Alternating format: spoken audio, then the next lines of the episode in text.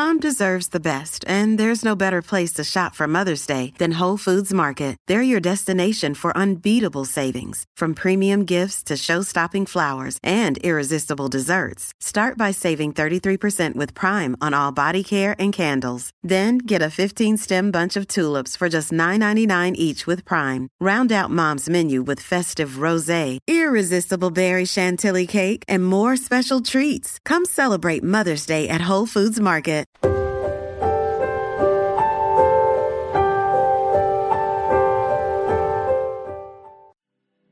改变命运的方法之中，积阴德是很重要的一个环节。凡为善而人知之，则为阳善；为善而人不知，则为阴德。阴德天报之，阳善祥世明。名亦福也。明者造物所忌，世之享盛名而实不富者，多有奇祸。明代时，曾经有一位少年，虽家里极其贫困，常常几天无米下锅，但却是个忠厚老实、孝敬父母的好孩子。那一年，他准备赴京赶考，街上一位算八字的，号称神半仙，告诉他说，白露节前他要遭横祸而死。主要是这位算命先生名气过于强大，算无不准。当时少年心中十分忧郁，本想着考取功名就能改变自己的命运，没想到命运的终点却这么快就要到了。由于算命人所说的话，他打算放弃赶考，在最后的日子里尽力侍奉双亲。同窗的一位刘生，家中富有，而且很重义气。和这个少年相处很好，极力劝服他同去，并说算命先生的话不足为信。自古我命由我不由天，如果担心没有路费，兄弟我承担。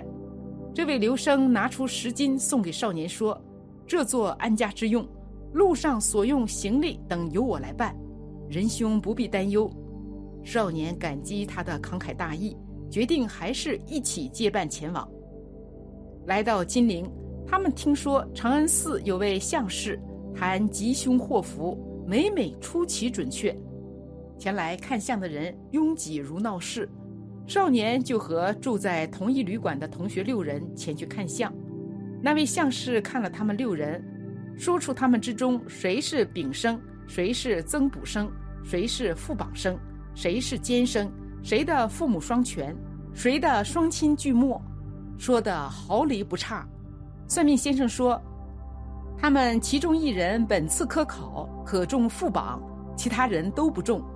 轮到少年时，先问了家住哪县，离此多远，然后屈指一算，说：‘赶快回去还来得及。’大家感到不解，就问算命的相士为什么，他才说：‘你的面相枯槁，神情虚浮，天庭上已见慧文，依法理五日之内必死于非命。’”应当赶快回家，但一向看，应当死在路上。即使马上动身，恐怕也来不及了。刘生和众人都很惊骇，说：“请先生再仔细审看一下，有没有解救之法。”相士说：“生死大数，如果没有大阴德，是不足以回天的。现在日期已破，能有什么办法？如果从现在起算。”六天后，这位先生还在人世的话，我就绝不再为人谈相。大家都一路沉默，回到客栈。少年对刘生说：“先前兄长极力劝服我来，今天相士所说与以前算命先生的话完全一样，必当有所应验。人生会有死，我并不怕死，但死在这里，各位都会受力不浅，不如马上赶回去，还有希望死在家里。”刘生很怜悯他，替他雇了船，给了路费，又另外给他十金，说：“把这留下以备急用。”少年知其意，笑着谢他说：“这是兄长给我的丧葬费，我不敢推辞。若死而有之，我必祈求冥司助兄高洁，以答谢你的厚意。”于是辞别大家，登船，在长江上走了十多里，由于风太大，不能继续前行。船夫就把船系在岸边，死守在那里。转眼过了四天，风势更猛。少年心想：快到五天期限了，船又不能走，盗币的预言看来要应验了。到了此刻，他一心等死，万虑皆空，只是苦于寂寞无聊之感，无法排遣，就上岸闲逛，一人信步走去。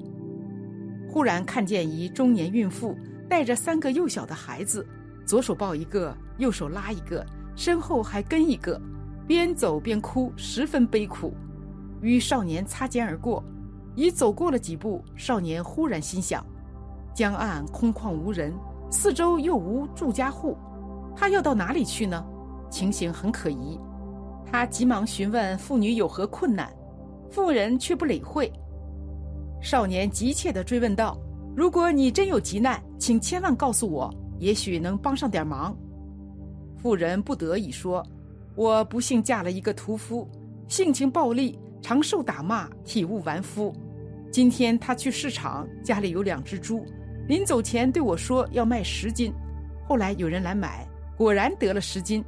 我怕是假银子，就和他一起去银店验估，成色没错。”回到家，那人忽然嫌价贵，把银子要了回去。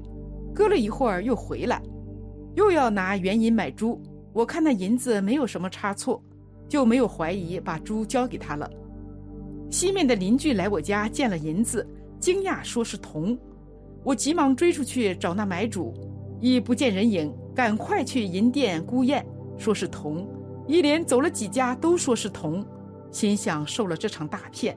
丈夫回来非被打死不可，反正是死，死于边下不如死在水中。三个孩子都是我生的，母子同死，免得让他们去受那恶妇的凌辱。少年听后很难受，要过银子一看，果然是铜。这时刘生所送的银子正好揣在袖子里，心想自己都快死了，要这钱有何用？就把袖中的银子悄悄调换了，对妇人说。你真是差点铸成大错，这是真银，怎么是铜呢？妇人生气地说：“好几家银店都说是铜，先生为啥要哄我？”少年说：“不对，那些银店欺你是个女人，你和我一块儿去，他们就不敢这么说。果真是铜，再死也不迟嘛。”妇人听了他的话，一起走了三四里路，才到了一家银店，把钱交去验证，说是真银。而后又去了几家，都说是银。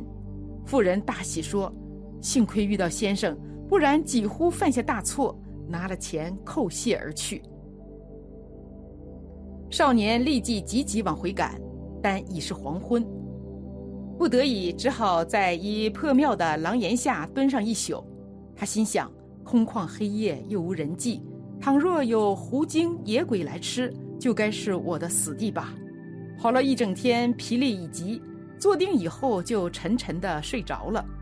朦胧中听到有衙役吆喝之声传出来，少年伸头一看，见大殿上灯火通明，两旁侍从兵勇森然而立，中间有一王者模样的人坐在堂案之后，似乎像是关帝。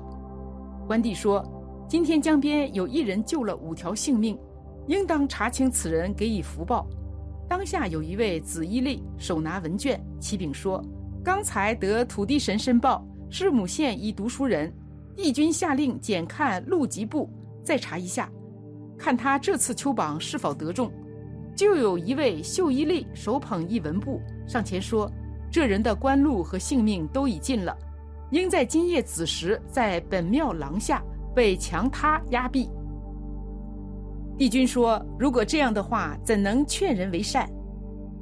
应该改入录籍。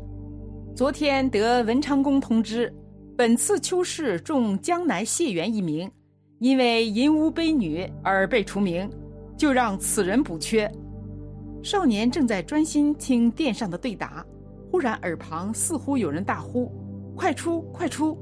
大惊而醒，身体依旧蜷缩在庙檐下。四周一片漆黑，看不见任何东西。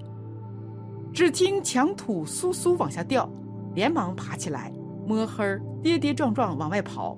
刚走出几步，墙便轰然倒下，正压在原来所坐之处，便只好站在那里等待天亮。天明以后，便到殿内瞻仰，果然是关帝庙。他心中默想，神所说话一定应验。就和船家商量返回金陵去。一路扬帆顺风，不久就到。等少年来到客店，大家感到惊讶。少年只说风大受阻，不能前行，又想五日之期已过，所以就回来了。回想起相士说的话，少年们簇拥着前去找他。相士正在和别人谈话，抬头见了少年，很惊讶，说：“你不是我说五天之内当死的那位吗？”众异口同声应说：“对呀。”今天都七天了，怎么样呢？相士说：“现在不会死了。数日不见，他骨相大异从前，气色也一下子好了。先生一定做了非同寻常的大善事，救了数条人命，所以才能挽回造化之力。人算不如天算，天用来算的是一个人的德，德能守护一个人的一生，德亦能帮天生坎坷的人化险为夷。”人们常说，积德可以延寿，损德则减寿，亦有时路尽则命尽之说。《诗经》上也讲，人应该时常想到自己的所作所为合不合天，很多福报不用求，自然就会有了。因此，求祸求福全在自己。虽然说是上天注定，但是还是可以改变。你只要将本来就有的道德天性扩充起来。尽量多做一些善事，多积一些阴德，这是你自己所造的福，别人要抢也抢不去。